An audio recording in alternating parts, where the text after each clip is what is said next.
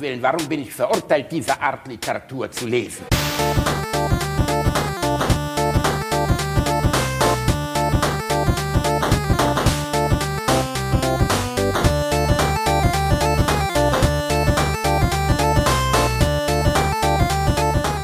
Ich lache niemals unter meinem Niveau. Herzlich willkommen bei Alliteration am Arsch, Folge 27, der besten Folge, die's, die wir je gemacht haben. Die beste Folge, die dieser Podcast je herausgebracht hat. Die du mit diesem Gestammel jetzt schon so eröffnen möchtest, Rainer? Deshalb ist es die beste Folge, die dieser Deswegen ist Podcast die beste Folge. 27 triggert bei mir immer den Club of 27, aber den kennst du ja, ne? Äh, Meinst du, nach dem, äh, nach dem Podcast hier ist es vorbei? ja, die Chance besteht. Wir sind ja schon drüber, Reini. Wir sind jetzt, das musst du dir mal realisieren. Wie alt bist du? Du bist 33, ne? Nein. 35? Nee, warte mal, was haben wir? Wir haben 2019, ne? Dann bin ich 36. Fuck, Rainer, du bist 36. Ich bin echt bin alt, vier- ne? Alter, du bist neun Jahre älter als Kurt Cobain, Jim Morrison, He- Jimi Hendrix, ähm, äh, Janis Joplin. Wer war nochmal hier es letzte? fallen mir noch einige. äh, Wer war noch mal die letzte? ja, die letzte Wer war Janis Joplin, die größte Soul-Sängerin aller äh, Zeiten? Äh, nein, ich meine die letzte in dem Club, The Club Ach so, 27. Amy Winehouse. Genau, Amy Winehouse.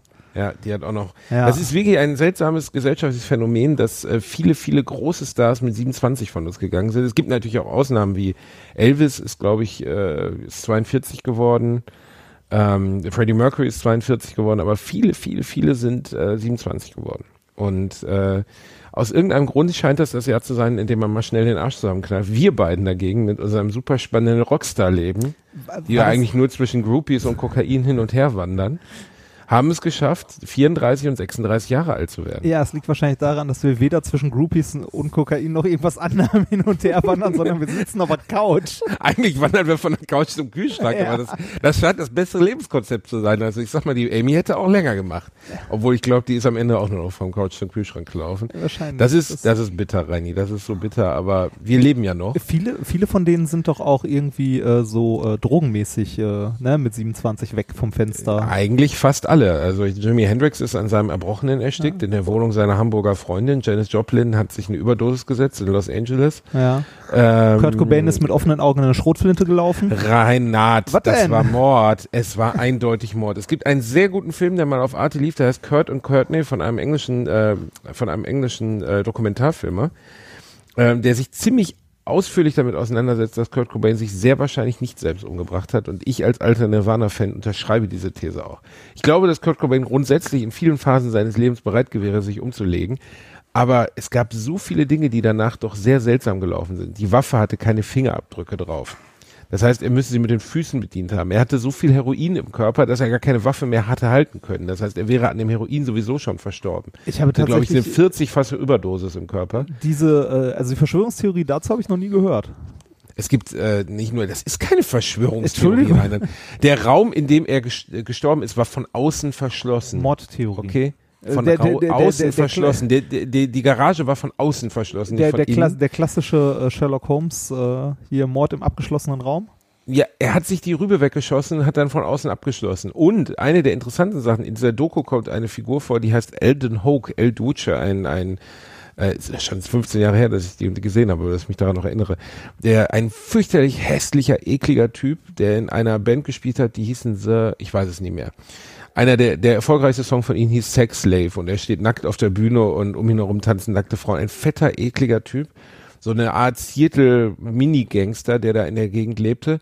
Und der gibt in dieser Dokumentation ein Interview darüber, dass er ähm, von Courtney Love angesprochen worden war, dass er Kurt Cobain umbringen soll. Ähm, und er hat es aber nicht gemacht. Und zwei Wochen nachdem diese Doku fertiggestellt war, ist Elden Hoke von einem Zug überfahren worden. Okay. Das finde ich, also ich sag mal, von, vom Auto überfahren werden ist das eine, aber beim Zug weiß man meistens, dass er kommt. Also er, er, du kannst schlecht an Gleisen, also wenn du auf dem Gleis stehst, trifft er dich, wenn du nicht auf dem Gleis stehst, trifft er dich nicht. Das ist das binäre System des Zugunfalls. Mehr gibt's eigentlich da nicht. Und ähm, das, diese ganze Nummer mit Kurt Cobain, die ist auf jeden Fall fishy, Reinhard.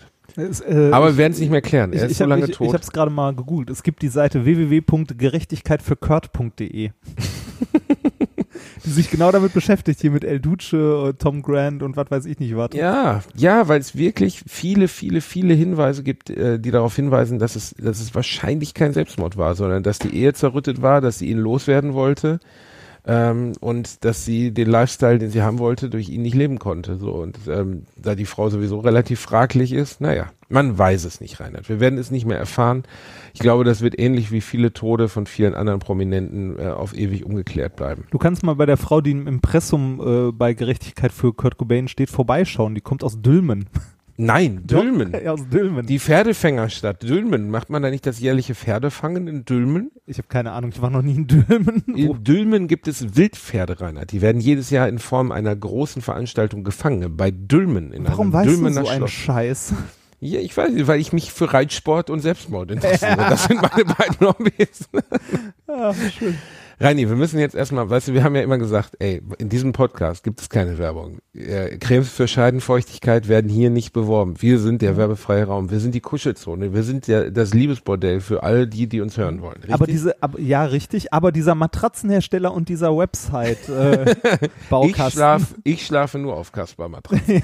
Nein, das Wichtige ist, ähm, ich bin in den nächsten drei Wochen auf Tour und im Gegensatz zu deiner bestialisch gut ausverkauften Minkorrekt-Tour, wo, wo ja Stadien schon nicht mehr reichen, wo man schon dazu geht, äh, da wo früher die Reichsparteitage gehalten Oh, bitte. wurden, in Nürnberg, das zu öffnen für euch. da stehen nein, zumindest Feuerschein, ne? Aber da steht, genau, da stehen immerhin noch Feuerschein.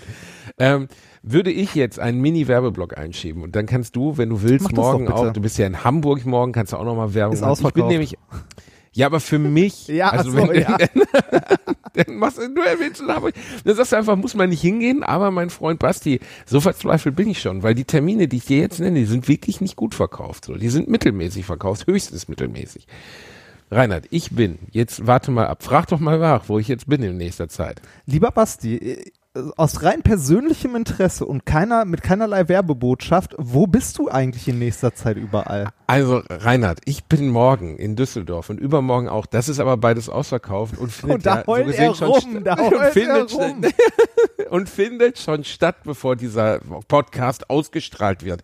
Ja, ja, Am stimmt. Samstag bin ich in Hameln, der Rattenfängerstadt, nicht ausverkauft, wird aber ja erst ausgestrahlt nach Hameln. Also macht es keinen Sinn, darauf hinzuweisen.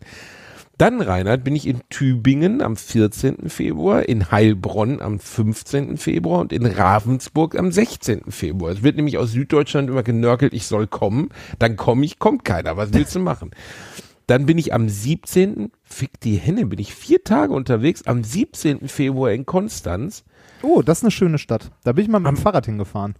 21. Februar bin ich in Hamburg. Äh, sehr empfehlenswert, in der Markthalle. Ja, das ist da, wo wir auch sind, am Am Donnerstag. 22. Jahr, nur dass bei mir weniger Menschen, lass die einfach gleich sitzen. Die sollen einfach, sag denen morgen Abend, die sollen sitzen bleiben. Am Genau, 21. bis zum kommt der 21. Basti. bitte. Du verteilst einfach so Urinbeutel und äh, Stoma-Beutel oder was weiß ich, was die Leute so brauchen.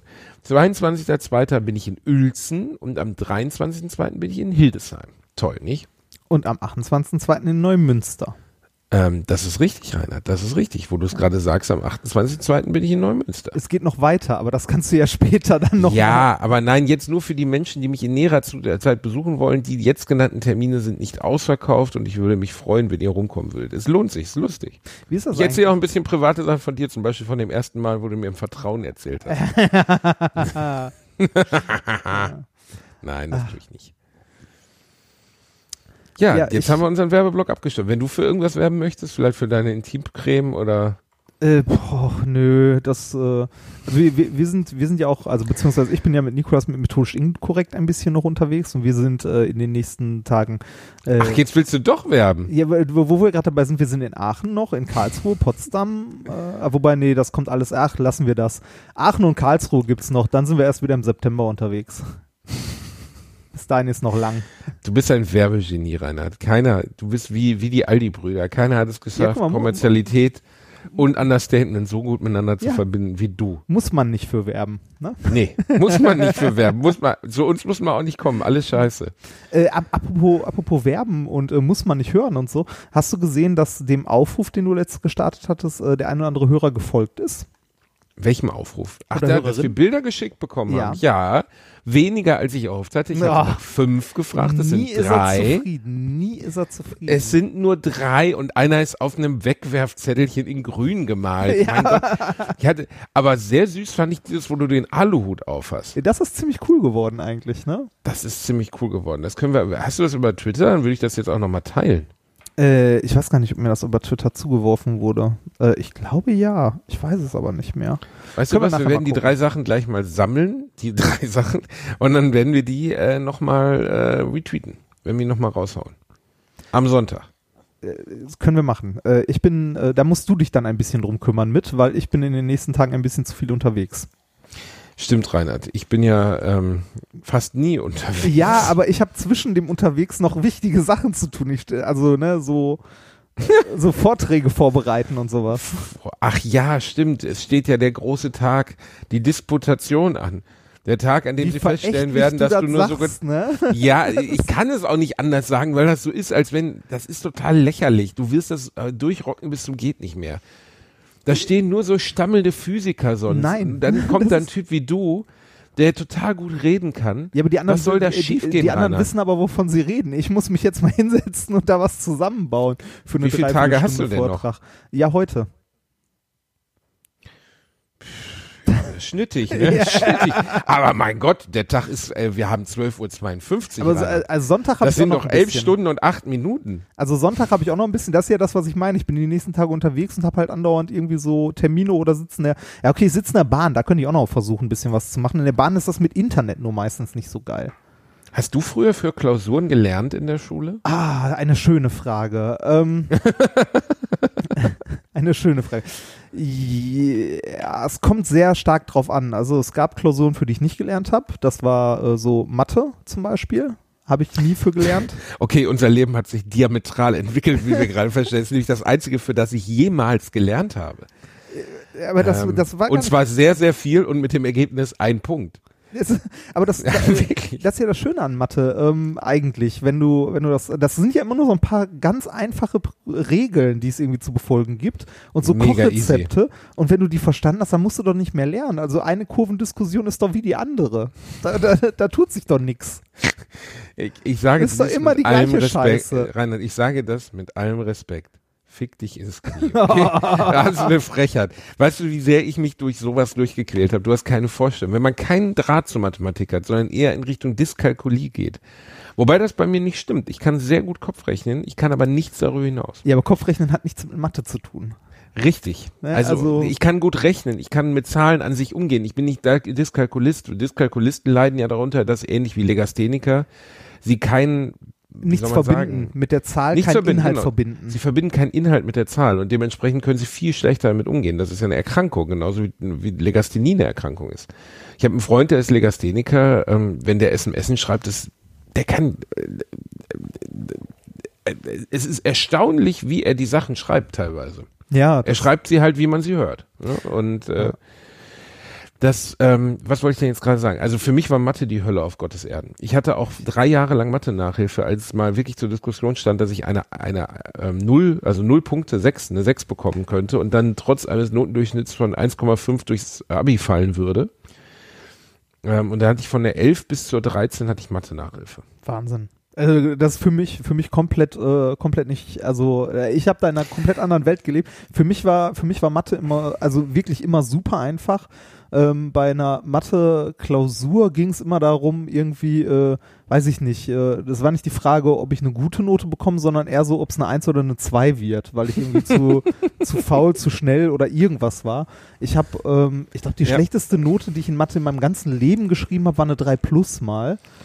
Ähm, und es ist. Äh, Und an dem Tag bist du mit einem Weidenbusch in, in, in, den, Ich- ich in deine mich, Badewanne äh, gegangen und hast dich selbst geschlagen. Nee, da, da habe ich mich tatsächlich sehr drüber geärgert. Nee, Es ist mir auch passiert damals in der. Schule, dass ich, dass ich zur Schule gekommen bin und irgendwie so. Renny, ich hoffe, dir ist bewusst, dass du dich gerade unbeliebt machst. ja, Moment, ich relativiere ich, mir. Ich, ich, ich, re- ich relativiere das Ganze ja gleich wieder.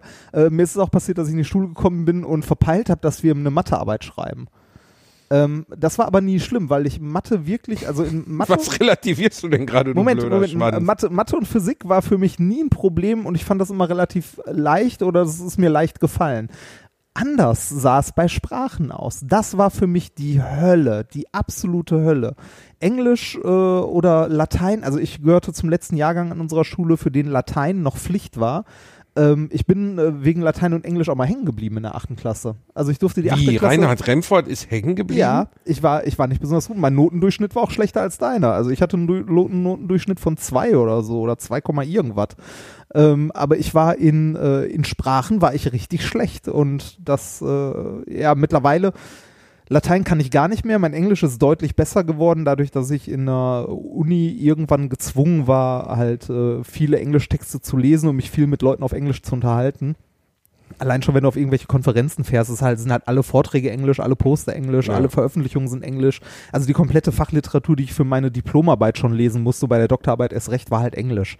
Und dann kommst du da irgendwann nicht mehr drum rum. Aber in der Schule fand ich, äh, war Englisch für mich die Hölle, Latein noch schlimmer. Also ich, äh, ich habe das nicht verstanden. Jetzt äh, sagen wahrscheinlich Leute so, ja, aber du musst ja nur Vokabeln lernen, dann ist das ja wie Mathe, da gibt's auch nur ein, zwei einfache Regeln, die man befolgen muss. Und da muss ich sagen, nein, das stimmt nicht. Es gibt in den fucking Sprachen immer irgendwelche tollen Ausnahmen. Es gibt für alles immer scheiß Ausnahmen, unregelmäßige Verben oder so. Ne? Warum? Warum gibt es so einen Krack? Du, du bist bedauerlicherweise dann auch noch deutscher Staatsbürger, also eine der kompliziert zu konjugierendsten Sprachen, die es überhaupt gibt. Ja, Deutsch ist tatsächlich sehr schwer. Ähm, Katastrophal. Für Ausländer, äh, erklär mal, du kannst jemandem kaum erklären, wie der, die, das, also wie die Pronomen und so gesetzt werden, ähm, weil es immer, also weil, weil das rein intuitiv als Deutscher an einem bestimmten Punkt steht. Natürlich gibt es eine Regel dahinter, aber die basiert ganz stark auf Intuition, habe ich das Gefühl. Ja, du bist halt damit aufgewachsen. Ne? Also so, so Artikel sind für Leute unglaublich schwer. Ähm, die Fälle einfach. Ne? Also äh, hier Nominativ, Genitiv, Dativ, Akkusativ. Es fällt ja manchen Deutschen schon schwer, das richtig zu benutzen. ähm, aber wenn du äh, Deutsch als Fremdsprache hast, ist das unglaublich schwer. Ähm, mir ist, mir ist Englisch schon schwer gefallen, mir ist Latein schwer gefallen, also sehr schwer. Äh, ich bin, ich habe trotzdem mein Latinum noch gemacht am Ende in der Schule. Ich habe mein Latinum gemacht dank Natascha, die vor mir saß und nach den Klausuren immer ihr Blatt so schön hochgehalten hat, dass selbst der größte Depp es noch hingekriegt hätte, alle Sachen abzuschreiben. Also ich Außerdem hatten wir einen Lateinlehrer, Gott hab ihn selig, Ronny Ronshausen hieß er. Ähm, der hat äh, immer mit Bleistift die äh, Klausuren korrigiert. Ich glaube, das durfte man gar nicht. Das heißt, man, man konnte eine Note seiner Wahl einsetzen. Äh, Ich hatte, ich hatte in Latein äh, einen Lateinlehrer, der sehr, sehr streng war und sehr, also dass der, bei dem ich auch zum Halbjahr äh, mal eine 6 kassiert habe auf dem Zeugnis und am Ende mich auf eine 5 hochgearbeitet habe, um dann die Nachprüfung zu machen und die verkacken. Hochgeblasen. Ja, nicht ganz. ähm, und äh, der, der war später in der Oberstufe mein Stufenleiter. Oh fuck. Ja, der, der war aber eigentlich echt voll okay. Äh, und äh, das Witzigste war, Aber eine 6 geben finde ich schon immer hart. Ich war halt eine scheiße, ne? Ja, aber scheiße, Alter, eine 6 ist, also eine 6 ist für mich eigentlich, also äh, in die Schule kommen, Nazi-Parolen brüllen den Hausmeister niederfackeln. Das ist für mich eine 6. Alles darüber hinaus kann man irgendwie noch guten Gewissens als 5 Minus durchgehen lassen. Ja, wer weiß, vielleicht habe ich ja im Lateinunterricht gesessen und ge irgendwie geschrien, Rom muss brennen, Nero, Nero, Nero. Könnte mal bitte jemand den fetten, aufmüpfigen Jungen dort vorne töten? Dankeschön. Ja, ja. Äh, also da, da, das war für mich echt schlimm. Das Witzigste war, mein Bruder musste äh, sein Latinum an der Uni nachmachen, weil der Mm. ist in der, äh, halt in der Schule nicht Theologie fertig. studiert, Der ne? hat, genau, der hat in der Schule Latein abgewählt. Ähm, halt zum, zum Ende und musste das dann in der Uni nachmachen. Ey, mal ganz ehrlich, ne, Latinum in der Schule ist ja mal sowas von geschenkt, im Gegensatz zu, du musst es am Ende an der Uni nachmachen. Äh, der, der musste auch noch mehr machen. Der musste irgendwie Latinum machen. Ich glaube, Hebräisch oder so musste der auch noch machen, äh, weil er halt hier katholische Theologie studiert hat. Und das Witzige war, sein, Lat, äh, sein Lateindozent an der Uni war mein Lehrer. Also mein Lateinlehrer. Wie der Typ, der dir die 6 gegeben hatte. Ja, ja, genau. Also mein, mein Alter, ist der omnipräsent? Was ist denn bei dem los? Äh, Also Latein gibt's halt nicht so viele Leute, die das machen, ne? Und äh, die Uni braucht halt irgendwie Lateindozenten und das hat der wohl gemacht. Das Geile war, der kam dann rein in diesen Seminarraum, wo irgendwie 40, 50 Leute standen, ging die Namensliste durch und guckte, ah, Remford. Ah, der hat sich erinnert. Noch so ein Idiot aus der Familie. Ja, Krass. Das, mein, äh, also äh, mein Klassenlehrer damals in der achten Klasse, der hat meiner Mutter ja auch empfohlen, ähm, dass ich vielleicht die Schulform wechseln sollte, weil Gymnasium glaubt er nicht, dass ich das schaffen würde. Oh Gott. Ey. Kannst du den nicht einladen zu deiner Disputation Ja, genau, den könnte ich, Doktor der ich, Physik? Genau, den könnte ich dann in drei Wochen nochmal besuchen. So, hallo. hallo, hallo, entschuldigen Sie, ich bin übrigens Doktor der Physik, Sie Fotze. nee, ist, ja, ist halt immer das die ist Frage, ja, ja. in, ja, in was man gut ist. Ne? Also wie gesagt, Mathe, Physik konnte ich immer ganz gut, aber die anderen Sachen, da war ich halt auch keine Leuchte drin. Ne? Also so Politik, Sozialwissenschaften war halt auch so so lala. Ne? Äh, also äh, jetzt nicht, dass ich äh, in der Hinsicht dumm war, da hatte ich auch immer irgendwie eine solide, irgendwas zwischen zwei und drei, aber da war ich jetzt kein Überflieger oder so. Ne? Ähm, Sport, ich hatte in Sport mal eine zwei. Mhm. Warum wurde, wurde die Schach AG integriert oder was? Nee, wir, wir haben Fußball gespielt und ich war ein echt guter Torwart. Ach, die Mauer Remford. Ja, genau. Mit dem, mit dem Die Hälfte, des, die Hälfte der Mauer ist nur der Junge selbst. mit den blutigen Knien äh, auf dem äh, Ascheplatz der Schule. Das kannst du doch von deinem Lateinlehrer, sei ehrlich. ah, da kommen wieder E-Mails. Ah, Ja, ich spüre sie schon. Sie fliegen jetzt schon über den Ether in mein Postfach. Ja, also äh, Schule oder Ich Prüfung, bin also froh, ich, nie wieder hinzumüssen, Reinhard. Ja, ich auch. bin Also insgesamt froh, nie wieder eine Prüfung in meinem Leben für irgendwas ablegen zu müssen. Ja, Ich und für, genau- für niemanden rechtfertigen. und genau Niemand. deshalb bin ich unglaublich froh, wenn am Montag diese Disputation vorbei ist, weil die besteht ja aus Dreiviertelstunde Vortrag und dann nochmal äh, Dreiviertelstunde Prüfung und diese Prüfung ist so, also ist angelegt darauf, dass du am Ende nichts mehr weißt.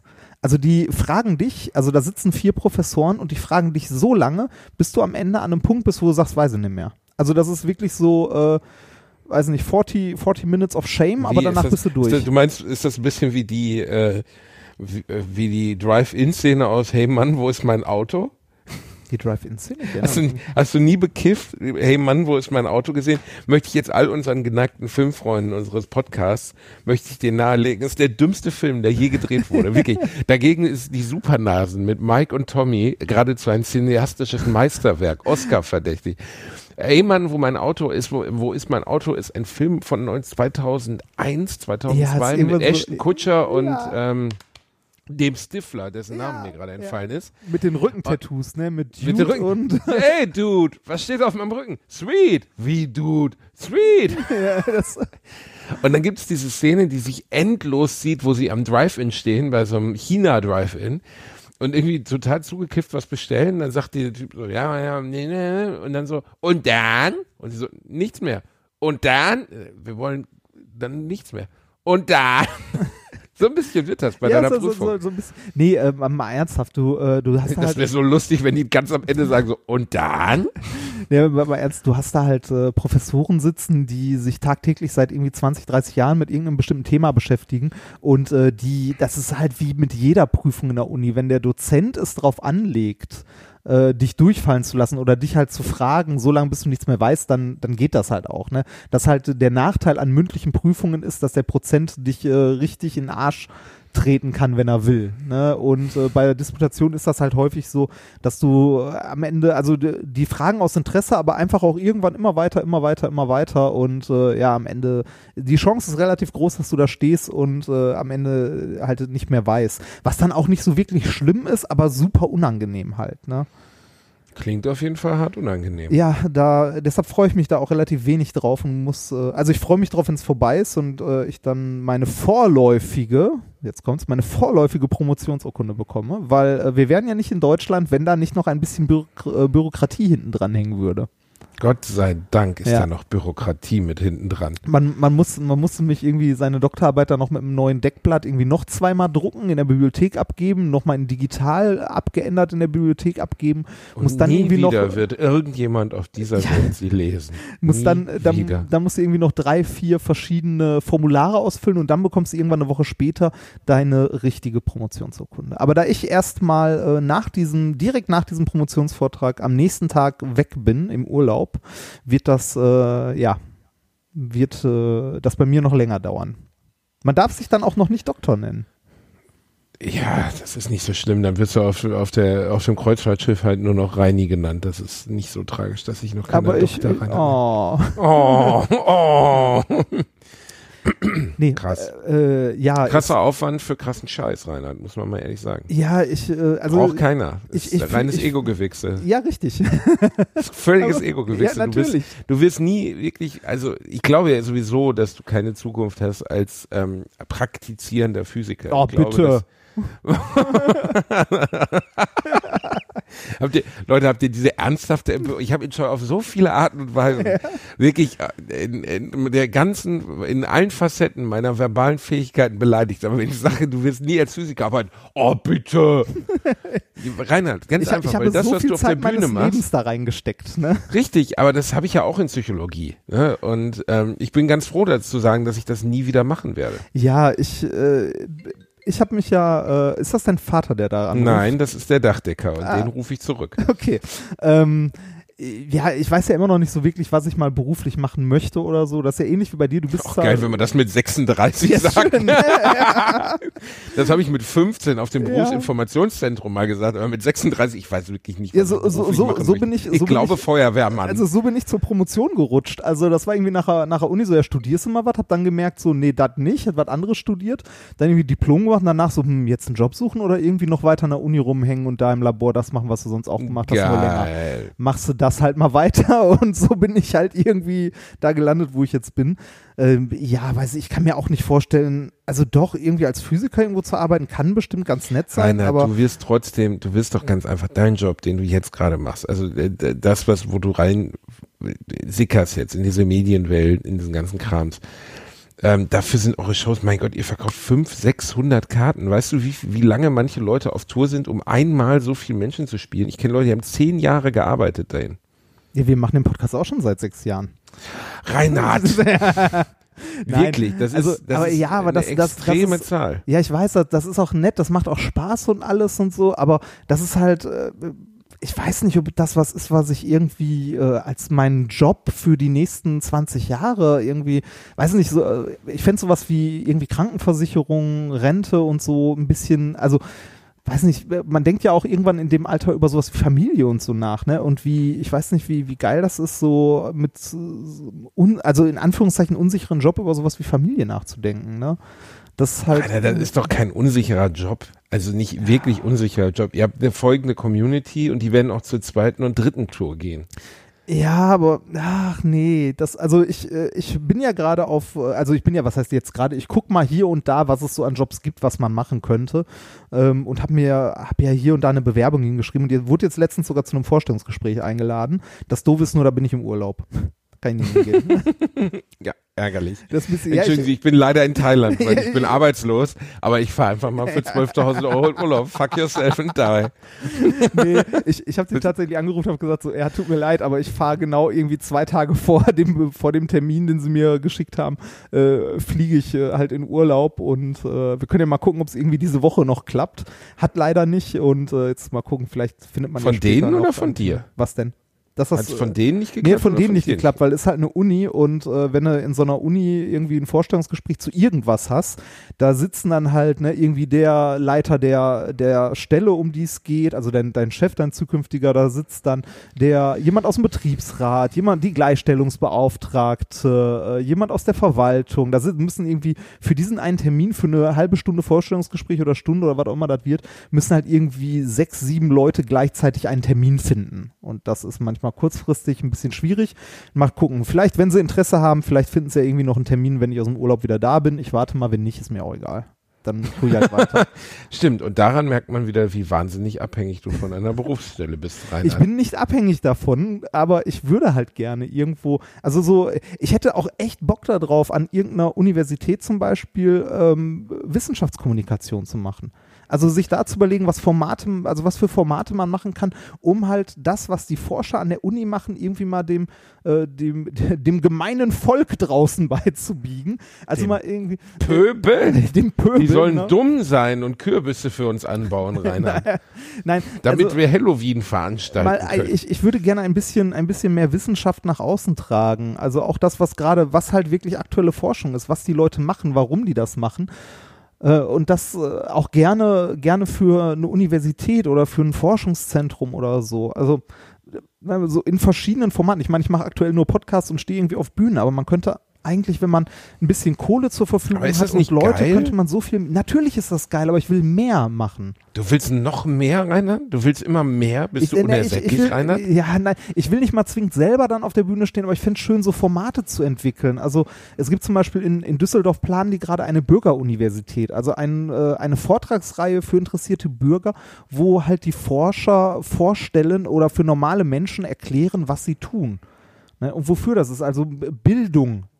Ne, Bildung im Sinne nicht von Schulbildung, sondern Bildung im Sinne von äh, ne, dem Würdest du das Wort Bildung nicht die ganze Zeit so betonen, als würde ich es nicht kennen? Also Nein, die, Bildung Die, mit die, I. Nein, es gibt äh, viele Leute verstehen unter Bildung irgendwie, man sollte Goethe gelesen haben oder sowas. Aber äh, ich meine halt, ne, so äh, aktuelle, aktuelle Forschung, aktuelles, äh, ja, aktuelle Fragestellungen, die die Menschheit in Form von Wissenschaft hat, irgend, äh, Wissenschaft hat, mal auf ein, auf ein Level runterzubrechen, dass man darüber auch mal diskutiert, wenn man irgendwie bei einem Bier in der Kneipe sitzt. Und nicht, wer als nächstes aus so einem Dschungelcamp rausfliegt. Man merkt im Endeffekt, du bist im Gegensatz zu mir eindeutig, ähm, du bist, äh, mir fällt der Begriff noch nicht mal ein. Du suchst das das Wort- nochmal? du das- Akademiker, du bist Akademiker. Ich bin auch Akademiker. Aber ich bin so ein Pseudo-Akademiker, weißt du? Ich habe nie auch nur das geringste bisschen Leidenschaft dafür empfunden. Ähm, ich liebe diesen Job, den ich jetzt mache, so sehr. Ich würde mir niemals vorstellen können, irgendwas anderes nochmal zu machen. ich, ich liebe das auch. Ich stehe super, super gerne auf der Bühne. Ich mache super gerne Podcasts. Aber ich würde, ich würde gerne irgendwie für, für das, für die allgemeine Akzeptanz und so von, von Wissenschaft, dass sie irgendwie unser, unser Weltbild prägt, gerne irgendwie mehr machen. Das fände ich cool. Also das fände fänd ich toll, weil ich, äh, ich kotze halt, wenn ich irgendwo, äh, ich, ich, ich war gestern im Supermarkt und da gab es Zahnpasta, die Homöopathie verträglich ist. Also, Also eigentlich, du möchtest nicht jetzt unbedingt so viel für die Wissenschaft tun, eigentlich möchtest du nur Hämopathie ausrotten. Kann nein, nein. Du möchtest so eine Art äh, Punisher-System etablieren, in dem du durch Deutschland fährst und Homopathen ermordest, indem du sie mit Globuli totprügelst. Das, da, so stell ich mir das sollen so lange vor, die Dinger fressen, bis sie einen Zuckerschock umkippen oder so. Habe ich dir mal von meiner einzigen äh, Hämopathie-Erfahrung erzählt? äh, ich glaube nicht. War das nicht Meditonsin? Mm, Ja, Meditonsin habe ich jetzt mal, das ist jetzt keine Erfahrung, das habe ich mir halt mal in meiner Apotheke geholt. So. Ja, das ist auch Homöopathie. ja, aber Nein, nicht aber. Das ist Quatsch. Punkt. Ich äh, war mal bei einem äh, Homöopathen, dem meine Mutter mir empfohlen hatte. Ähm, und dieser Homöopath, jetzt atme nicht schon so schwer. und äh, dieser Homöopath, äh, der, ähm, da ging es nämlich um mein Akne. Ich hatte Akne zu der Zeit und zwar Ja. nicht zu knapp. Und äh, da ging es darum zu gucken, was kann man machen. Und dann lag ich bei dem in dieser unfassbar aufwendig gestalteten Praxis in, in Essen mit so einem Tischspringbrunnen, Oh, aber so in eine Essen? riesige Kugel, keine Ahnung, irgend so in so einem reichen Gebiet, Rüttenscheid oder so. Richtig. Typ war ein wahrscheinlich. Arschloch. Und ich kam da halt rein und er erzählte direkt ein, so, ne, das wären bestimmt Gräser oder noch schlimmer, vielleicht irgendwie Mehle und so. Und dann hat er mich auf, auf seine Bank gelegt da ähm, und hat mir, er hat gesagt, ich soll meine Hand öffnen und hat mir dann verschiedene Ampullen mit, äh, mit Mehlarten, also Weizen und Roggen und so in die Hand getan. Und dann Und hat Pendel dann über immer deinen mein- Kopf und geguckt, wann es ausschlägt, oder? Dann den Penis in meinen Mund. Nein, er hat dann, dann hat er meinen Arm runtergedrückt. Ach, Und Nummer. immer wenn ich Weizen in der Hand hatte, konnte er meinen Arm tiefer runterdrücken als bei den anderen Möglichkeiten. Und dann meinte er, warum ich glaube, warum das so ist. Und dann habe ich gesagt, weil ich glaube, dass sie bei Weizen halt auf den Reflexpunkt an meinem Arm drücken und deswegen kann ich da nicht gegenhalten. Und dann war er unfassbar sauer und ich musste sofort gehen. Fand er nicht so cool. Ich glaube, ich hatte recht. Ich vermute Äh, schon. Ich denke ja eher, dass die Weizenenergie, ne? Dein Die Arm Weizenenergie. Ja, es war die Weizenenergie. Doch, es war die Weizen. Ja, was willst du da machen, Reini? ja nix. Das nicht hingehen. Nicht zu so einem Quatsch hingehen. Nicht dahin gehen, nicht mit solchen, red nicht mit solchen Leuten, Junge. Ja, genau. Spiel Ich nicht war mit, da, Spiel nicht ähm, mit den, ich- äh, spiel nicht mit den Schmuddelkindern. Wie du, wie du raushören kannst, war ich, bin ich kein Fan dieser ganzen Veranstaltung und Ja. dementsprechend, ähm, ich war nur als Gefallen für meine Mom da, weil ich gesagt habe, okay, kann man ja mal gucken. Vielleicht gibt's ja irgendwas, was mir das bringt. Hat gegen die Akne nichts geholfen. Gegen die Akne hat mir nachher ein Mittel geholfen, das hieß äh, Klerasil? Ach, pff, Klerasil. Klerasil ist auch so eine Werbelüge. Ja. Weißt? Ich kenne so viele Leute, die sich Klerasil in die Fresse geschmiert Das, haben. das war so ein 90er-Ding, oder? totales Klerasil? 90er-Ding. Damals hat jeder Klerasil genommen und das führte, soweit ich weiß, also habe ich nur einmal von einem Hautarzt gehört, eigentlich nur dazu, dass du dir, ähm, also dass das noch mehr im, im Körper verteilt wurde. Ähm, die, die, oder zumindest auf der Hautoberfläche, dass Bakterien verteilt wurden und dass du noch mehr Akne bekommen hast. Ist, ist das Zeug nicht im Wesentlichen irgendwie einfach nur Alkohol oder so? Den, äh, ich weiß es nicht. Ich weiß nicht genau, was Klerasil ist, aber mittlerweile ist es, glaube ich, auch out. Ich glaube, Teenager von heute nehmen kein Klerasil mehr. Ähm, was wollte ich jetzt sagen? Äh, ich habe, oh Gott, wie hieß das denn? Mit R, R- Ringonzin oder sowas. Jedenfalls musste ich vorher bei meinem Hausarzt unterschreiben, dass ich ihn nicht verklage, wenn ich daran sterbe. so verzweifelt war ich. Okay. Und das Zeug war richtig, mein Gott, wie hieß das, mit A oder R? Und das wurde nachher als, als. Selbstmordmedikament, nein, es wurde als Selbstmordmedikament bekannt, weil sich in England mehrere Teenager das Leben genommen haben nach der Einnahme davon.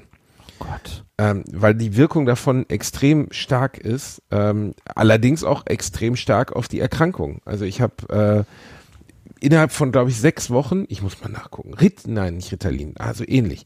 Ähm, innerhalb von, glaube ich, drei Tagen nach der Einnahme blutete ich aus Stirn und Händen wie Jesus. Ich stand, ich saß am, am Dings meiner, meiner Oma und die sagte, der, der Heiland ist da. Weil ich fürchterlich blutete aus der Fresse und aus dem ganzen Körper. Es war fürchterlich, wirklich. Ähm, es hat aber geholfen. Ähm, innerhalb von sechs Wochen war die, war die äh, Akne weg und äh, ja, ist auch nie zurückgekehrt. Trotzdem, das klingt nicht so gut, ne? Nee, irgendwie nicht. Äh, ähm, ich muss mal nachgucken, wie das hieß. Aber es war auf jeden Fall krass.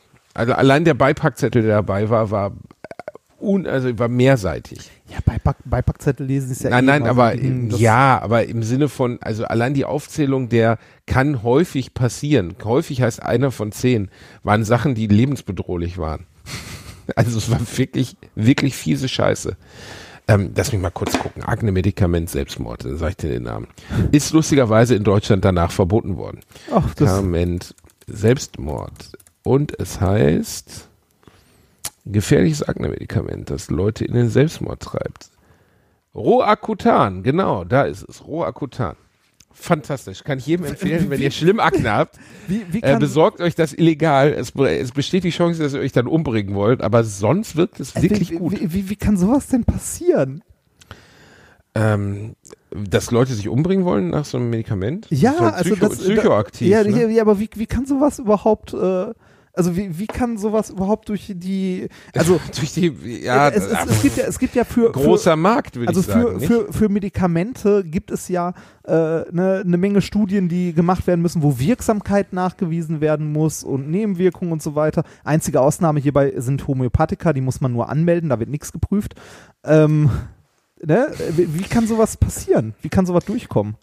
Äh, ja, also ich glaube, dass viele Medikamente mit, ähm, sagen wir mal, auf dem Markt sind mit sehr fraglichen Nebenwirkungen, ähm, weil man nun mal viel Geld damit verdienen kann. Krass. Roacutan würde ich keinem empfehlen, hat mir damals geholfen, ähm, hat zu vielen lustigen Situationen geführt. Ich war damals das ganz knapp mit meiner Frau zusammen ähm, und musste dann feststellen, dass ich impotent wurde dadurch, also komplett. Und was nicht so cool ist, wenn man erst zwei Wochen zusammen ist, weil wir alle, die uns jetzt zuhören, wissen, in den ersten, weiß ich nicht, bei uns acht Jahren, aber normalen Paaren sechs Monaten wird natürlich geknattert wie die Irren. Ähm, ging nicht. Und ich konnte keinen Alkohol trinken und auch nicht kiffen. Und dann war ich das erste Mal mit ihr in Amsterdam nach drei Wochen Beziehung oder so. Ich habe sie eingeladen von meinem Studentengeld und sie war natürlich total beeindruckt, weil wir hatten nichts. So, wir hatten keine Kohle und das war schon was Besonderes. Und ich war mir auch sicher, dass sie die tollste Frau ist, die ich je gesehen habe und deswegen habe ich das ausgegeben damals, obwohl ich kein Geld Ja. hatte. Und dann sind wir nach Amsterdam gefahren und sind, dann wollte ich natürlich den großen Max machen und hier jahrelang schon Gras geraucht, Schatz, ich mache das schon, ne? wir geben mal einen coolen Coffeeshop. Und dann sind wir in die erste Etage von so einem Coffeeshop in Amsterdam gegangen, haben uns auf so fette, geile persische Kissen gesetzt, weißt du, so wie so riesige Sitzsäcke. Ich habe uns ordentliches Ganja besorgt und dann habe ich erstmal einen gedreht und wir haben zusammen einen geraucht. Und dann bin ich ohnmächtig geworden. und zwar nicht ein bisschen, sondern ich meine bewusstlos ohnmächtig. Ich, also ihrer Erzählung nach bin ich auf einmal vorn übergesunken und dann hat sie mich huckepack und du weißt, wie klein meine Frau im Verhältnis zu mir ist, aus eine Wendeltreppe runter aus diesem holländischen äh, Kifferladen rausgetragen. Irgendwie entwürdigend. Aber egal, gehört dazu. Schön. Reini. Wir haben eben über die Darwin Awards gesprochen, weißt du noch? Ja, ja, haben wir. Ich, ich wollte da, da gerade darauf zu sprechen kommen, weil du ja gerade äh, über, über Selbstmord redest. Und, ja, das ist und ja eben, äh, äh, für diejenigen von euch, die es nicht kennen, äh, die Darwin Awards sind äh, ja so, äh, so richtig verliehen werden die nicht, weil derjenige, der ihn bekommt, äh, ist nicht mehr in der Lage, ihn anzunehmen. Die Darwin Award ist so eine Sammlung ist schon von eine zynische Nummer. Ne? ja, eine Also, Zwischennummer, eine Sammlung von skurrilen Todesfällen. Also wo, äh, also äh, Mit Selbstverschulden. Skurril Äh, nicht nur, sondern eigentlich immer mit Selbstverschulden. Immer mit selbst, ne? Ich meine, äh, ist ja auch nicht, äh, also der Name suggeriert das ja schon, die Darwin Awards nach äh, Charles Darwin äh, im Sinne von Evolution, ne? Die Dummen rotten sich selber aus. Ja, so ist es gemeint. ne? Der Genpool wird besser dadurch, dass diese Menschen nicht mehr am Leben sind. Ist sehr zynisch. Ähm, äh, ist, das wollen wir jetzt mal vorweg schicken. Jeder, der dort verstorben ist, tut uns grundsätzlich leid und erst recht seine Angehörigen. Das ist einfach scheiße. Aber wenn du teilweise liest, unter was für Umständen manche Leute abgetreten sind, da fasst du dir ja Wahnsinn. komplett an Kopf. Wahnsinn. Also, ähm, ich gebe ein Beispiel, du gibst ein Beispiel. Äh, haben wir eben lustigerweise auf der Seite gelesen, die ich dir geschickt hatte, weil es wirklich, also Platz eins letzten Jahres war dieser, darüber haben wir aber schon mal ges- gesprochen, der Missionar, der zu den äh, Sentilesen gefahren Ja. ist, um sie zu bekehren. Und, und ihm wurde vorher gesagt, sie werden dich erschießen. Und dann haben sie einen, einen, einen Pfeil in sein Knie geschossen und er ist zurückgerobbt an Land, hat sich das Bein verbinden lassen und ist wieder hingefahren, wurde dann erledigt endgültig von ihnen. Das ist schon wirklich Top-Class dämlich. Ähm, da fällt einem wirklich nicht mehr viel zu ein. Platz drei, glaube ich, auf der Seite für letztes Jahr ist jemand, der mit einem verletzten Bären im Wald ein Selfie machen wollte.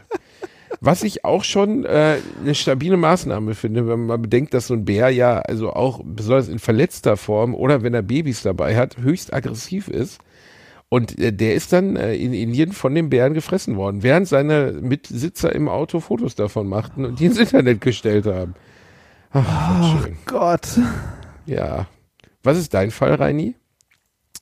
Äh, ich, ich habe mich vorhin noch mal durchgeklickt durch die Seite. So, es gibt auch noch äh, Honorable Mentions. Ähm,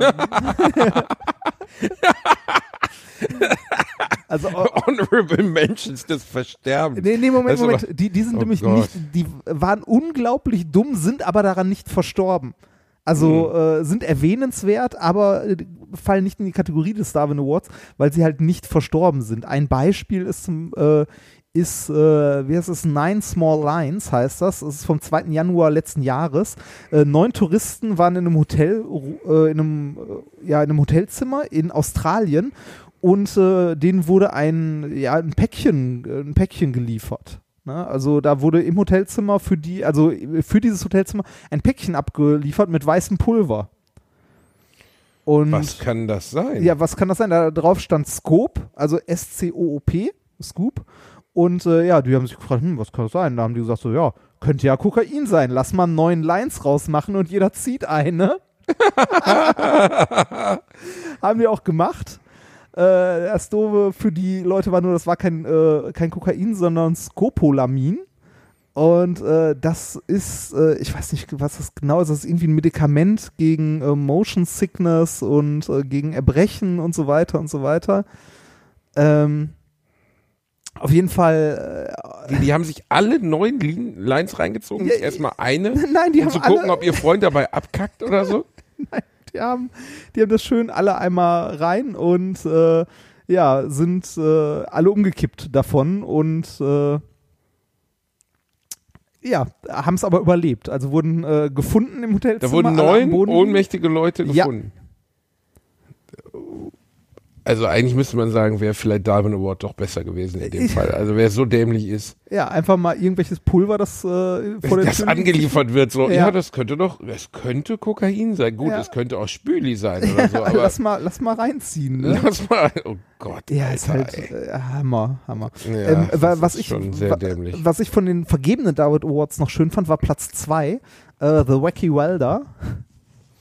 Also, The Wacky Welder, genau. The Wacky Welder. Der das- verrückte Schweißer. Ja, How Howard Miller, äh, 39, ein professioneller Schweißer. Wie hier steht, in, äh, in New Zealand. Schweiß, gibt's sowas wegen professionellen Ja, Schweißer? ja, Ist klar. Schweiß nicht nur eine, eine Facette eines Jobs? Nein, nein, nein. Schweißer ist ein Job und auch ein äh, teilweise, glaube ich, sogar sehr anspruchsvoller Job. Ähm, es gibt verschiedene Arten von Schweißen. Also du hast zum Beispiel äh, Schweißer, die äh, Schiffe zusammenbauen. Wenn du in so einer Schiffswerft bist, gibt es Leute, die dafür da sind, halt die Sachen zu schweißen. Und auch da gibt es verschiedene Techniken, äh, die sehr aufwendig sind und auch sehr schwierig. Also das ist halt ein Handwerk, ne? Schweißen das ordentlich zu machen. Und ähm, es gibt zum Beispiel, also was, die, damit habe ich jetzt weniger Kontakt gehabt, aber was bei uns an der Uni gab, äh, sind Leute, die Vakuum schweißen können. Also wir als Physiker, wenn wir Oberflächenphysik und so machen, machen ja viele Sachen im Vakuum. Ne? Also unsere, unsere Anlagen sind immer so dicke äh, Edelstahlkisten, so Rohre und so, die irgendwie ähm, geschweißt werden müssen. Und in der Werkstatt hat man dafür immer jemanden, der Vakuum schweißen kann. Das äh, Besondere oder Wichtige an Vakuumschweißen ist nämlich, dass die äh, ganzen Sachen von innen geschweißt werden müssen. Also die Schweißnähte für solche Sachen liegen immer innen. Das heißt, wenn du so ein, ähm, ja, so ein, so ein Tubus hast, wo irgendwie deine Experimente drin sind und dann noch ein Flansch dran geschweißt werden muss, muss der von innen festgeschweißt werden. Das heißt, derjenige, der das schweißt, macht das blind. Oder mit einem kleinen Spiegelchen oder so. Innen? Die liegen innen, weil wenn die außen liegen würden, also stell mal vor, du hast zwei Platten, die du aneinander hältst und machst da eine Schweißnaht drüber. Ne? Dann, also wenn du die außen machst, ist die außen ordentlich geschlossen, aber innen drin hast du dann, da wo die Platten aneinander stoßen, einen kleinen Spalt.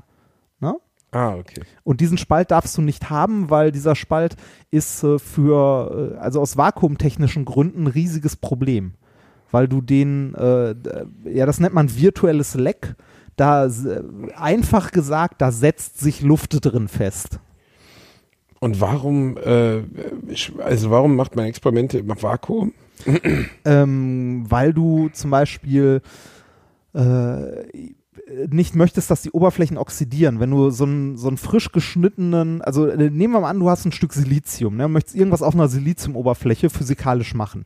Dann hast du einen Siliziumkristall, den spaltest du und in dem Moment, wo du ihn spaltest, ist die Oberfläche schon wieder mit, äh, mit Sauerstoff oxidiert oder da liegt ein dünner, dünner, also dünner heißt molekularer Wasserfilm drauf, weil wir ja Luftfeuchtigkeit haben ähm, und deshalb machst du solche Experimente im Vakuum. Oder wenn du irgendwie einen Elektronenstrahl hast, dass du mit einem Elektronenstrahl irgendwo was draufschreibst oder aufschmelzen willst, brauchst du auch ein Vakuum, weil die Elektronen sollen sich ja frei bewegen und nicht die ganze Zeit gegen irgendwelche Luftmoleküle stoßen. Ah, okay. Und deshalb machst du eigentlich alles, was du irgendwie, also alles, was Experimentalphysik ist, machst du im Vakuum. Deshalb ist Vakuumtechnologie ähm, für technischen Fortschritt auch eine unglaublich wichtige Geschichte gewesen. Ähm, auch die, die ganze Halbleiterindustrie, wenn du irgendwie Beschichtungen, also wenn du so Plasmaätzen machst oder Sachen mit dünnen Metallfilmen beschichtest oder so, brauchst du dafür immer ein sehr, sehr gutes Vakuum. Oder das, was ich gemacht habe, synthetische Diamanten machen, macht man, äh, wenn man die in sehr sauber macht, auch im Vakuum. Also Vakuumtechnologie wichtig und wichtig, jede Vakuum wichtig. Äh, jede jede Universität, die irgendwie in irgendeiner Form Experimentalphysik oder so macht, hat eine Werkstatt, also eine uni-eigene Werkstatt, die halt für Forschungsbedarf Sachen herstellt und so. Und da sind hochspezialisierte halt Metallbauer, Schweißer und sonstiges, die ähm, halt darauf spezialisiert sind, solche Sachen herzustellen. Also zum Beispiel so Vakuum kann man von innen zu schweißen. Das ist wirklich schwierig, das ist eine Kunst. Ähm, du merkst an solchen Uni-Werkstätten auch häufig, wenn alte Leute in Rente gehen ähm, und äh, niemand da ist, der das genauso gut kann wie die, dann passiert das auch mal, dass die mal für eine Woche oder so wieder zurückkommen und da was schweißen, obwohl sie da eigentlich gar nicht mehr arbeiten. Okay. Weil es halt gerade niemand anders kann. Also es gibt Profis des Schweißens. Ja, es gibt äh, Profis beim Schweißen, die auch äh, dann sehr gut bezahlt sind. Aber wie gesagt, also Schweißer, Schweißer ist äh, tatsächlich ein, äh, ein vielfältiger Job, glaube ich sogar. Und äh, worum ging es denn hier? Um den Wacky Welder. Ähm, auch ein Profi, der mal eben für einen Freund äh, irgendwo einen Auspuff ans Auto schweißen wollte. Und äh, der hatte die Geni es ist schon fast eine unglaublich geniale Idee. Ne? Es gibt, man kann ja hier mit Acetylen schweißen, ne? so, so mit einem Gasgemisch. Und wenn man das macht, hat man meistens so zwei Pullen Ne, in einer irgendwie Acetylen, in der anderen Sauerstoff. Das wird dann in so einer Schweißflamme zusammengeführt und da dann entzündet, weil wie wir ja im Chemieunterricht gelernt haben, Verbrennungen sind meistens Oxidationen, also beziehungsweise in einer Sauerstoffatmosphäre brennen Sachen viel heißer und viel schneller. Deshalb mischt man hier das Acetylen mit dem Sauerstoff halt direkt und zündet das dann an. Und äh, er ist auf die Idee gekommen, warum soll ich denn zwei Flaschen mitsch äh, mitschleppen? Ich kann das doch direkt in der Flasche zusammenmischen. So und er war Profischweißer? Ja, ja, und er war Profischweißer. Und äh, hat dann da Acetylen und Sauerstoff in der Flasche halt zusammengemischt. Also im Wesentlichen ein explosives Gemisch. Und ja, ist dann doof, wenn die Flamme dann äh, so ein bisschen zurückschlägt und in die Flasche kommt, dann macht es nämlich Bumm. Und genau das ist da passiert. Ärgerlicherweise standen in der Garage, in der er es gemacht hat, auch noch 20 Liter Benzin rum. Ja, war, das ist doch sowas von dämlich. Ja, das ist unglaublich dämlich. Das ist unglaublich dämlich. Aber, ja, aber, ne? aber das, äh, das ist ja auch was, so äh, zum Beispiel äh, reine Wasserstoffatmosphäre, ne? wenn du irgendwo ein, oder irgendeine reine Gasatmosphäre, wenn du irgendwo ähm, äh, einen Raum gefüllt hast mit Gas, äh, das zündet ja nicht direkt. Also das ist ja nicht zwingend ein zündfähiges Gemisch. Wenn da aber äh, genug Luft dabei ist, also ein Luftgasgemisch, dann ist das explosiv und äh, entzündet sich gerne mal. Ja, äh, interessant auf jeden Fall, ne? Ja, interessant. Und äh, Also, der Wacky Wilder ist auf jeden Fall, und der hat es nicht überlebt, wie wir jetzt schon Er hat es nicht überlebt, ne? aber der hat im Wesentlichen eine Bombe gebaut. Ja, aber wenn du professioneller Schweißer bist, dann weißt du doch, dass du die beiden Substanzen nicht in eine Pulle packen darfst. Ja, Also das, ist doch so die Grundlage des Schweißens offensichtlich, dass man zwei Flaschen braucht, wo es dann gemischt wird in dem Moment, wo es verbrannt wird. Wie unfassbar dämlich soll das denn sein? ja, das, Ja. naja. Ach, ein ey. Ja, Darwin Awards, definitiv was, wo man sich mal durchklicken kann. Ist ein bisschen, ein bisschen makaber, aber ja, sind ein paar witzige Sachen dabei, wo man sich fragt, but why? What the fuck? Ja, Soll ich dir zur Abschluss, Reini, noch eine kleine, ähm, ja, wie soll man sagen, eine, ähm, Dings geben, eine, ähm, nee, äh, wie heißt das denn hier? Eine, ähm, ein Kinotipp. oh bitte. Ich habe heute so Sprachprobleme, Reinhard. Ich, vielleicht habe ich ein Aneurysma oder Vielleicht, vielleicht ist Also- das auch Nachwirkung von dem Aknemittel. Ja, vielleicht doch das. Gleich schmeiß mich vom Balkon. Ähm, äh, wir waren in The Green Book, oder heißt der nur Green Book? Ein sehr, sehr, sehr, sehr schöner Film, für fünf Oscars nominiert. Eigentlich Miss Daisy und ihr Chauffeur umgedreht. Ähm, Was ist mit Umgedreht- Miss Daisy und ihr Chauffeur? oh Gott, Reinhard, oh Gottes Namen, oh Gottes, Gottes Namen, oh Gottes Namen, Reinhard. Keine Ahnung. 1989, der Durchbruchsfilm von Morgan Freeman. Er ist ja erst im Alter wirklich bekannt geworden. Morgan Freeman ist erst Anfang seiner 50er ein großer Weltstar geworden. Ja. Mit Jessica Tandy auf dem Rücksitz ein äh, Drama, das sich um eine sehr reiche alte Frau in den Südstaaten dreht, die einen schwarzen Chauffeur hat. Sie sind sie anfangs sehr rassistisch und herablassend behandelt und dann entspinnt sich eine Freundschaft, die über ihr Leben hinausgeht. Miss Daisy und ihr Chauffeur, absoluter Gewinner der Oscars 1989. Okay. Wunderschöner Film. Jessica Tandy, ganz tolle Schauspielerin. Das ist die Oma aus Das Wunder an der, äh, aus der 13. Straße. Okay. Reinhard, sag jetzt bitte, dass du das Wunder aus der 13. Straße kennst. Das ist ein Weihnachtsfilm, oder? Fick dich, Reinhard Remford. Verdammte Axt, du kennst das Wunder der 13. Straße nicht? Nein. Ach mein Gott, was haben deine Eltern denn bloß mit dir gemacht? Äh, Ist auch die achte Straße. Wir hatten keinen vertan. Aber egal. Fernseher. Wir hatten keinen Es Fernseher. ist die achte Straße. Es ist ein wunderschöner Film, 1987, mit äh, Jessica Tandy und ihrem Ehemann Hume Cronin, beide in den 80er Jahren schon, also alt, ähm, spielen ein älteres Ehepaar, das ein Haus, das vom Abbruch bedroht ist, in, ähm, in New York äh, betreiben mit einem kleinen Diner unten dran. Sie ist schon leicht dement und verwirrt. Und die werden heimgesucht von kleinen, kleinen Robotern, von kleinen UFOs aus dem Weltall. Ist nicht das Wunder in der 13, sondern das Wunder in der 8. Straße. Und diese kleinen UFOs landen äh, bei ihnen auf dem Balkon und freunden sich mit den einzelnen Anwohnern des Hauses an. Ist ein wunderschöner, mit, mit noch sehr nett handgemachten Effekten, äh, also Stop ganz Motion. toller Animationsfilm. Ja, ich glaube sogar, dass es war es schon digital. Ich glaube, es war Stop Motion. Größtenteils war es wahrscheinlich äh, Stop Motion 87. Ähm, ein ganz berührender, ganz schöner Film. Muss mal gucken. Nie gehört. Also nie gehört, äh, nie gesehen. Ja, äh, aber du äh, sagst eigentlich, äh, du wolltest The äh, Green Book empfehlen. Green Book wollte ich empfehlen. Green Book und hier, auch hier, auch hier wieder der Klassiker in Deutschland mit einem deutschen Zusatztitel. Green Book, eine besondere Freundschaft. Ja, das ist ganz schlimm. Die Deutschen müssen immer noch einen Zusatzteil dazu packen, weil man anscheinend sonst zu doof ist zu verstehen, worum es geht. Ja. Äh, ein, ein schwarzer, reicher Pianist äh, nimmt sich einen Fahrer, einen kleinen, ja, wenn man so möchte, kleinen Ga Ganoven ähm, aus, aus der Bronx ähm, und die gehen zusammen auf eine Tour durch die Südstaaten 1962 im tiefst äh, im absoluten Rassentrennungsklima der frühen 60er Jahre. Das, und dieses Green Book beschreibt ein Buch, wo Schwarze, also abseits ihrer gesellschaftlichen Klasse, er ist sehr wohlhabend, übernachten dürfen in den Südstaaten. Ah, Und das sind zumeist abgeranzte Hotels. Eigentlich spielt das Green Book eine sehr geringe Rolle, wurde wohl auch erst ziemlich spät in der Produktion entschlossen, den Film so zu nennen. Ähm, ursprünglich sollte er Liebesbriefe an Dolores heißen, weil der kleine Mafiosi, gespielt von Viggo Mortensen, schreibt immer Liebesbriefe an seine Frau. Und die sind am Anfang wahnsinnig stumpf. So, ich habe gerade Suppe gegessen. Ich mag dich sehr. So in der Art. Mhm. Und dann hilft ihm der sophisticated, dunkelhäutige Pianist, äh, diese Briefe aufzuhübschen. Und es entspinnt sich eine Freundschaft. Und dieser Film basiert auf wahren Gegebenheiten. Also Don Sheridan, den, den, den Klavierspieler und auch den kleinen Mafiosi gab es. Und äh, die waren zusammen auf Tour. Wie eng die nachher befreundet waren, darüber gehen sie Experten auseinander. Aber der Film ist wunderschön. Einfach zwei Stunden Kino, wo du drin versinkst, Spaß hast, zwischendurch mal lachst, vielleicht auch noch ein bisschen was lernst über Menschlichkeit und rausgehst und ein Lächeln auf den Lippen hast. Ah, interessant. Also äh, alleine diese, diese ganze, äh, ja, diese ganze Rassentrennungsgeschichte, das war ja vor, deutlich vor unserer Zeit, so 60er und so weiter. Das ist heute unvorstellbar, oder? dass das so tief in der Gesellschaft war. Also zumindest ist es für mich unvorstellbar, dass das mal, also sowas wie äh, Schwarze sollen im Bus hinten sitzen und äh, ich meine, es gibt da reichlich Filme drüber und Dokumentationen, man sieht das so, aber ich, ich finde es ha unglaublich hart, dass es wirklich mal so war. Naja, in der Geschichte der Menschheit sind so ziemlich alle Grausamkeiten mal ja. ausgetestet worden. Aber was wirklich auch in dem Film immer wieder klar wird, also er wird, es sind so völlig abstruse Szenen drin, die wirklich passiert sind.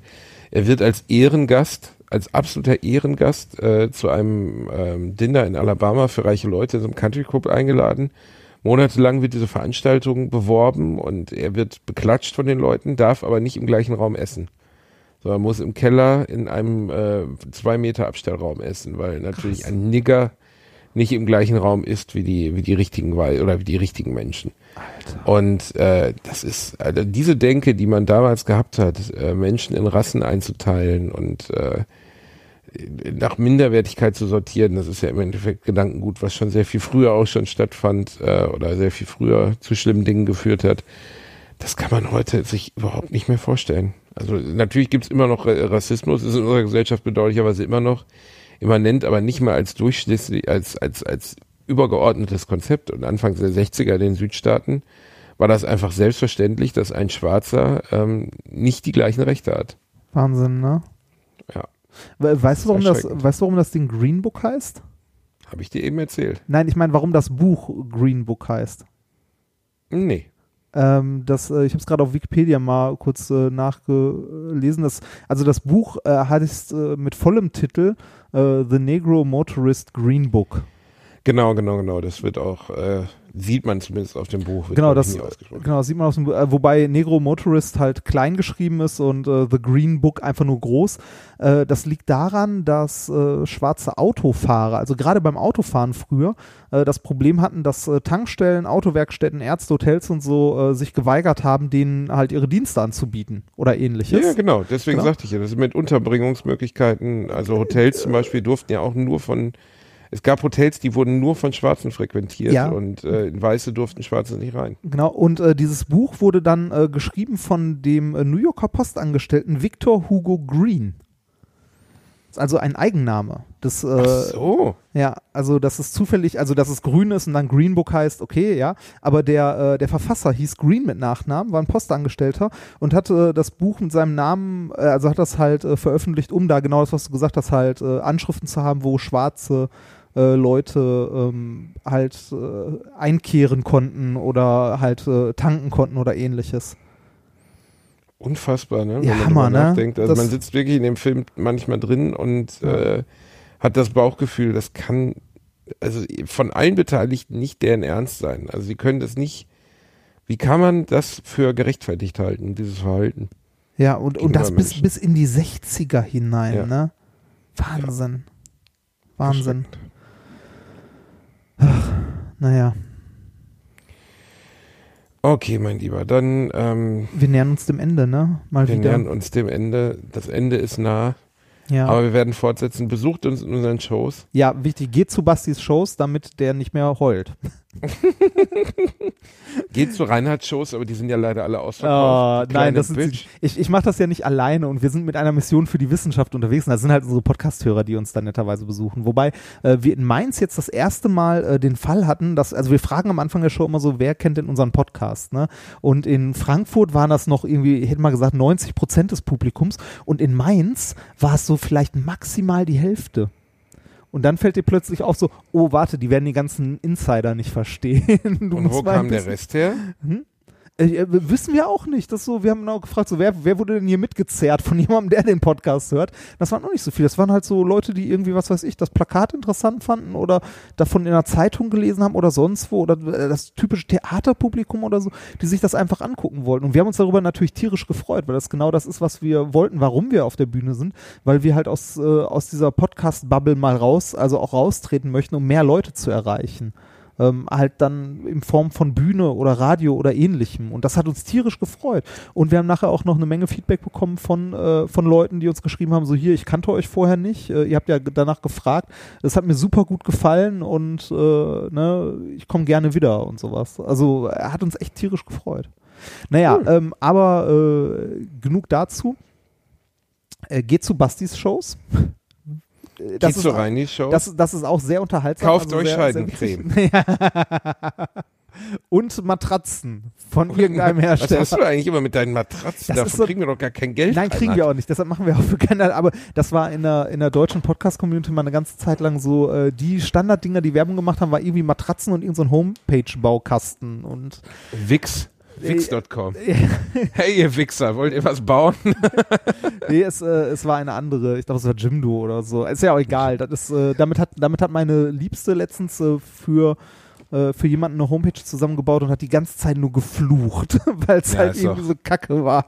Ist auch kacke. Wix war ganz, habe ich mal ausprobiert, war ganz okay. Ah. Also ist schon erstaunlich, was man mit solchen Dingern hinkriegt, wenn du bedenkst, was früher Homepage Ja, bauen natürlich. bedeutete. Natürlich, früher musste Früher musstest du Amiga Achim anrufen, deinen besten Kumpel, der sich dann hingesetzt hat, um sowas äh, hinzuzaubern, wie heute die Seite vom Darwin Award aussieht. So ja, früher hast du da halt HTML runtergehau, also runtergeschrieben.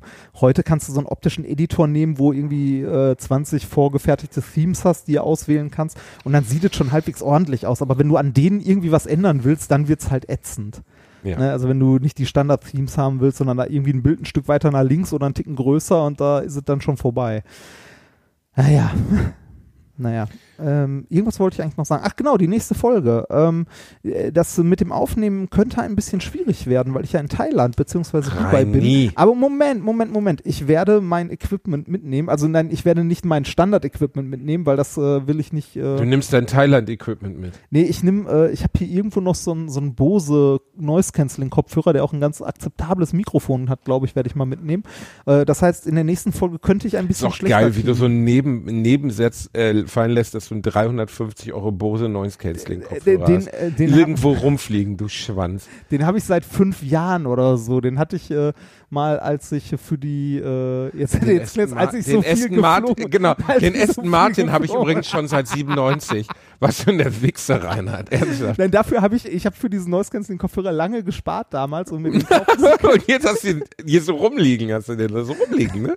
ich benutze den halt nicht mehr so oft, weil ich nicht mehr so viel äh, irgendwie äh, Noise canceln muss. ja genau nicht mehr so viel unterwegs bin. Ich war, äh, also ich habe mir den damals gekauft, als wir nach Indien geflogen sind von der Uni. Also ich war äh, mal, ich war mal längere Zeit, also zweimal für jeweils irgendwie, ich weiß nicht mehr, wie lange wir da waren, jeweils zwei Wochen oder so in Indien. Das war mein erster Flug außerhalb von Europa.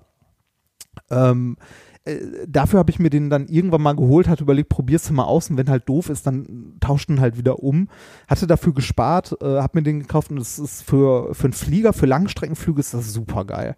Weil äh, die Dinger sind, glaube ich, genau dafür gemacht. Also dieses Noise Cancelling funktioniert nicht so geil für irgendwie kleine, punktuell laute Geräusche, wie irgendwie ein Kind, das schreit oder so. Das kriegst du dann doch noch mit. läuft, ich ich habe auch welche, aber nicht von Bose, sondern ich habe diese ähm, so ein, so ein, so ein Kickstarter-Projekt unterstützt, Ah. das ziemlich coole Kopfhörer baut, die, die dir in die Ohren gesch also egal, jedenfalls ähm, Ziemlich geiles Ding. Die, die, sind, die sind super Und die schalten gemacht. alles weg. Du Ja, hörst so nichts mehr. äh, durchgehende Töne kann man halt ganz gut rausfiltern. Ne? Also sowas wie äh, das äh, Brummen von Turbinen und so.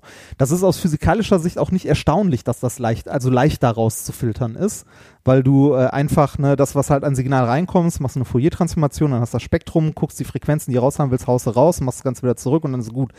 Aber äh, äh, tolle Teile, prinzipiell. Äh, die werde ich mitnehmen. Da ist halt, wie gesagt, so ein, da ist auch ein kleines Mikrofon dran. Ich probiere mal, also müssen wir mal ausprobieren, ob das geht. Ich könnte in der nächsten Folge ein bisschen komisch klingen.